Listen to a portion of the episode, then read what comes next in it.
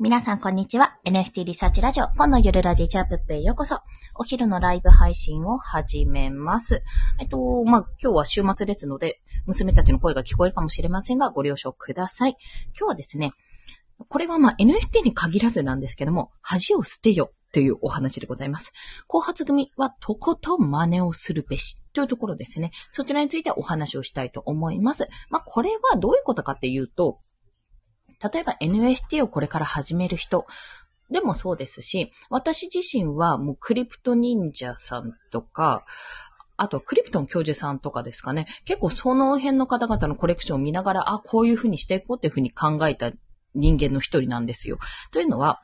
後発組。まあ、要は後から、なんかまあ乗り遅れたなって、もう本当に NFT って1日経つとなんか1日の間に事件が起こったりしてるので、なんかもう、あれ？一回全然ディスコード入んなかったらなんかめちゃめちゃいろんな情報が出てるっていうようなことがね、本当にあるんですよ。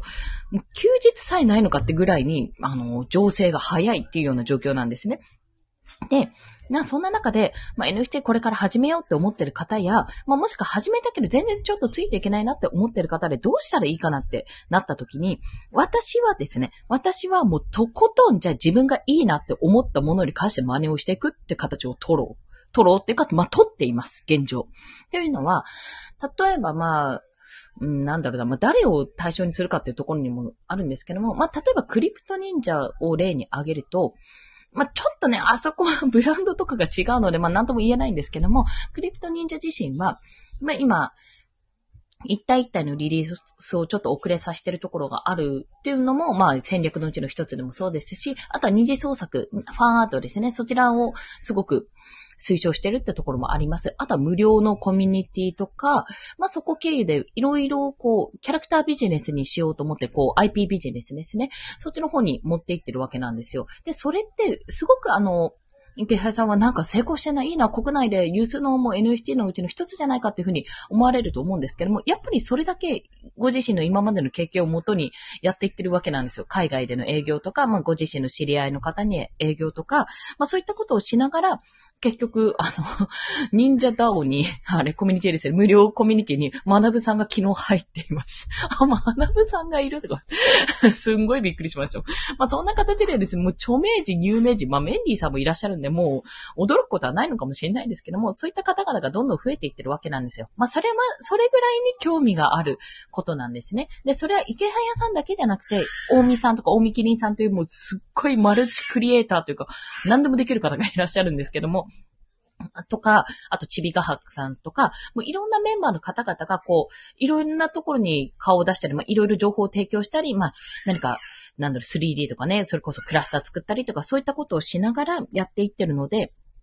できている、まあ、団体とか、まあ、それで成り立っている部分も絶対あるんだろうなとは感じているんですが、もう、じゃあ、そういうすごい人たちを目の前にして、まあ、自分は無理だなとか、ただの一ファンで遠くから見守ろうっていうのももちろんありなんですよ。全然ありなんですけども、いや、それでももったいないなと思うわけなんです。NFT ってまだまだ本当にこれから伸びるし、もうこれ技術なので、例えば5年後ぐらいにやった場合ね、遅いとは思いますけども、それでも、まあ、できてるわけなんですよ。まあ、ブログとかと同じような技術だと私は感じています。それこそね、あの、ワードプレスが始まる前なんて普通のね、 goo、goo だったんですよ。goo ホームページとかだったんですよ。昔、ヤフージオシティーズとかで書いてたものが、まあ、ブログという形になってミクシーとかもあった中で、一つ確立してワードプレスっていう誰でもね、簡単にサイトを構築できるような、あの、ものが出来上がって、まあ、そこで、いろいろ広まるってなったわけじゃないですか。もちろんブロガーの方で今稼いでる方は、そういった方もいらっしゃいますけども、そうじゃなくても、ここ1年で自分でブログを開設して、あの、稼いだ方もいらっしゃるわけなので、結局技術としては捨てられない、まあ、どんどんアップデートされていく一方なら、まあ、5年後やったところでも全然通用する技術だと感じているわけなんですよ。で、じゃあ、そんな時に、後から来たと。で、どうしたらいいかっってなったら、まず、まあ、これは自分がクリエイターなのか、それとも情報発信者なのか、それにもよるんですが、とりあえず前を進んでいる方たちの真似をするところから始めるっていうのが私は一番かなと思ってるんです。で、もちろん自分のえっと、クリエイター側の意見を言うと、自分のコレクションがどういう人ののに近いのか、ハイブランドなのか、それとも、どんどん量産するようなスタイルなのか、とか、そういったことにもだいぶ影響しますよ。だいぶ変わりますよ。でも、失礼しました。それによって、あ、じゃあこの人のスタイルに近いから、この人のやってることを真似しようとか、この人どういうことやってるから、あ、グッズ化してるなって、この人はこういうグッズを作ってるな、私はこういうのを作ろうとか、そういう風にね、ちょっとずつずらしていけば自分のオリジナリティも出てくるはずなんですよ。やってることはこの人のあれ、この人のあれ、この人のあれ、みたいなものであっても、組み合わせると自分のオリジナリティになるっていうことが私の感じてるところなんですね。結構その2番センチ、3番センチっていうところはありますけども、やっぱり前に進んでる人にはかなわないですよ、それは。それ以上のオリジナリティを出さないと叶わないんですけども、じゃあ今から始めるとしても、そのスピード、最初についた差をどうやって埋めていくかって言ったら、やっぱりあとは情報があるわけですよ。後から来た人は情報が出てるので、そこをうまく活かすっていうところですね。あ、ちぐりさん、こんにちは。よろしくお願いします。ありがとうございます。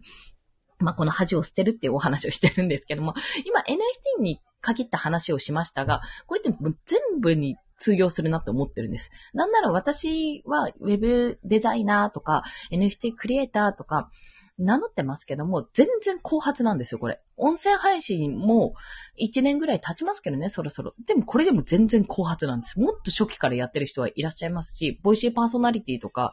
ボイシーは3、4年ぐらい前からもう出てるのかな？そう感じたらもう、ワーママハルさんとか、それこそ周平さんとか池原さんとか、ちきりんさんとかも、そういった方々は、西野さんもそうですよね。もう、最初のうちにやってるわけですよ。まあ、そんな人たちに、ただでさえすごい影響力を持ってる人たちなのに、叶うわけがないと。じゃあどうしたらいい？じゃあやめるのかって言ったら、まあ、もちろんね、同じ戦場であの、戦うわけじゃなくて、ちょっとずらして、じゃあ自分はこういうところでオリジナリティを出そうとか、そういう方法があるわけですよ。で、いずれも、後発組って、まあ、どうどうする目的がどこにあるかにもよるんですが、いずれもですね、なんか、なんて言ったらいいんですかね。これ同じもの引っ提げて戦おうって、クリプト忍者に対して、じゃあ、こっちは NFT 忍者って名前で戦おうとか言う、言うところじゃなくて 言うところじゃなくて、ちょっとずらすとか、あとは、えっと、同じ手段を取るけども別の枠でやるっていうイメージですかね。基本的に NFT も、まあ、それこそ今最近やってるメタバース、まあ、クラスターっていうすごい簡単に、あの、軽くね、ツイッターのアカウントで登録できる 3D 空間があるんですけども、それも、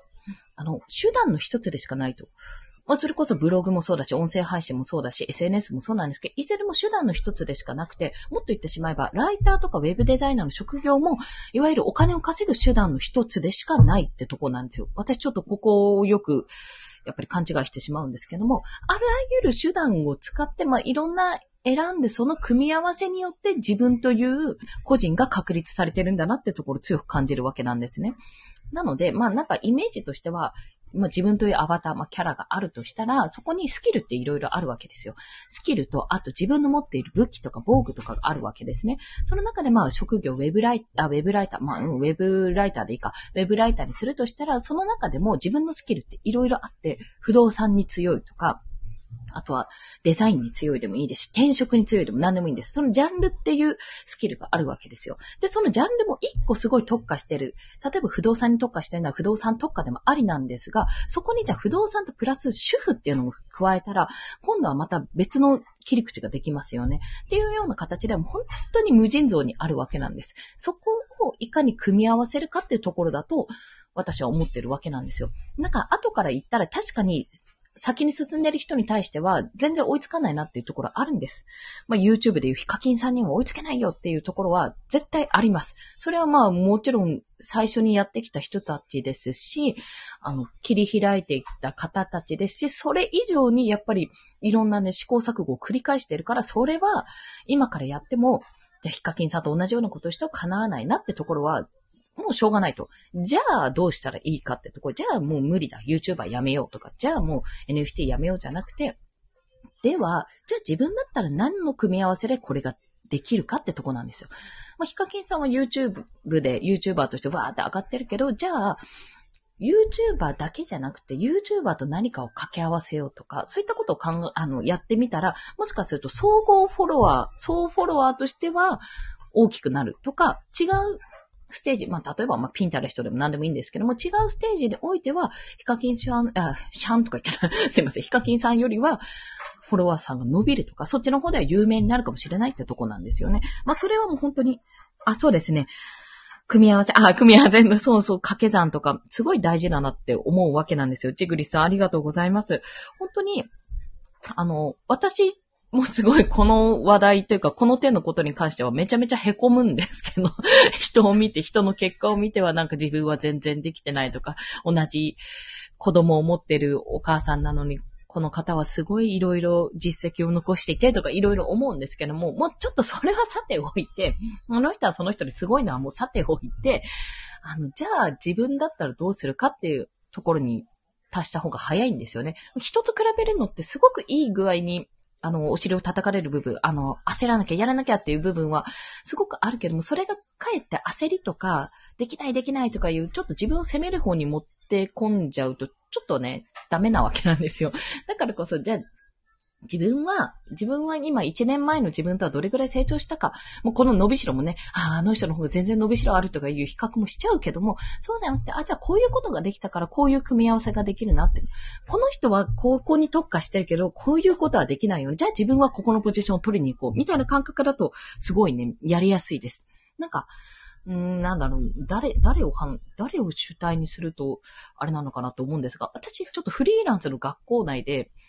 自分は実績がね、まああったとしてもウェブデザインで12万ぐらいが最高なわけで、もう、まあ要はしょぼいなと思ってるんですよ、自分の中では。デザインをやるにしても、もう独学でやってきたから、結構それで言語化することも難しいし、なんか黄金比とか基礎知識があるわけでもないので、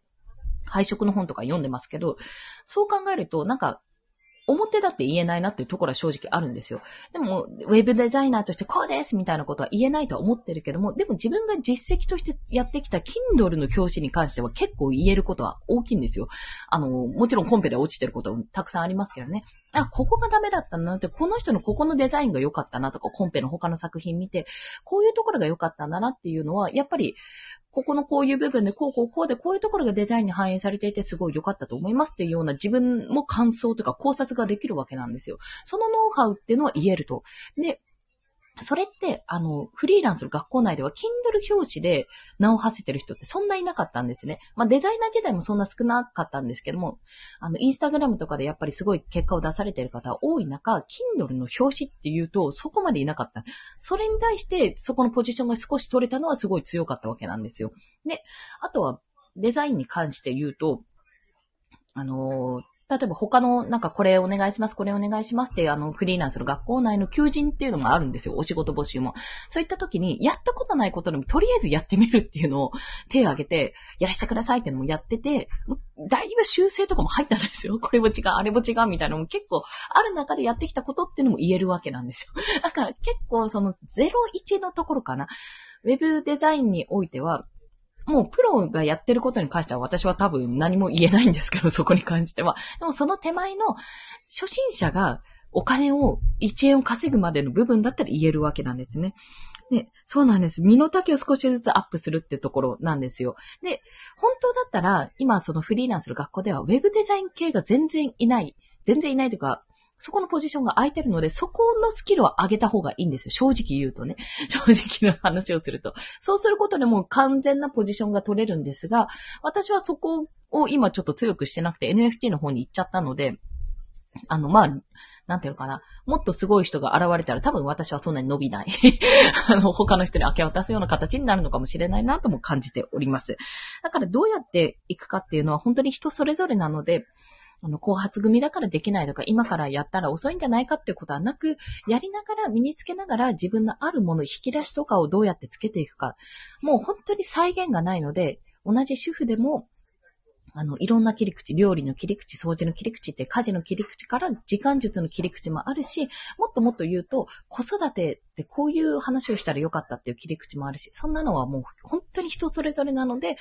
自分自身のオリジナリティをどんどん出せるよという、そんなお話をさせていただきました。ごめんなさい。長くなってしまいましたが、今日は恥を捨てると、後発組はとりあえずね、手段を真似する。中身をパクるんじゃなくて、こういう手段で自分のこういうところを出していこうってことをやっていくと良いよというお話をさせていただきました。それでは今日もお聴きくださりありがとうございました。午後も頑張っていきましょう。コンでした。では、また。